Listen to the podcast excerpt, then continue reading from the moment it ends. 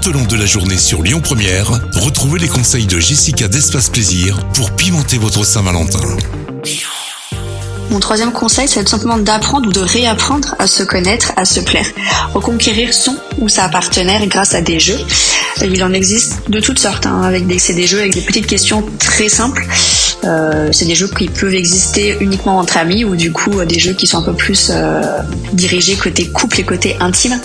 C'est vraiment des jeux qui vont permettre de sauter le pas. Ces, ces petits jeux, c'est vraiment très marrant.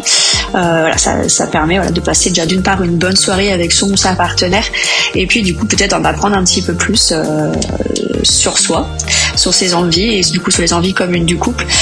Ça va également nous permettre voilà, de nous lancer des petits défis euh, plutôt intimes et amoureux pour sortir de cette routine. Alors vraiment le but ici, ça va vraiment voilà, d'approfondir nos connaissances sur notre couple, vraiment réapprendre à, se plaire, à se séduire, hein, puisque du coup euh, souvent on tombe dans l'acquis et on ne cherche plus à, conquérir notre partenaire, alors que la séduction c'est quand même euh, le mot clé pour euh, pimenter son couple et vraiment pour rester sur cette tendance euh, intime entre entre nous et, et, ne pas tomber dans de la colocation ou euh, dans juste voilà euh, du couple parental. Non, vraiment là, il faut qu'il y ait cette séduction, cette petite complicité entre les partenaires.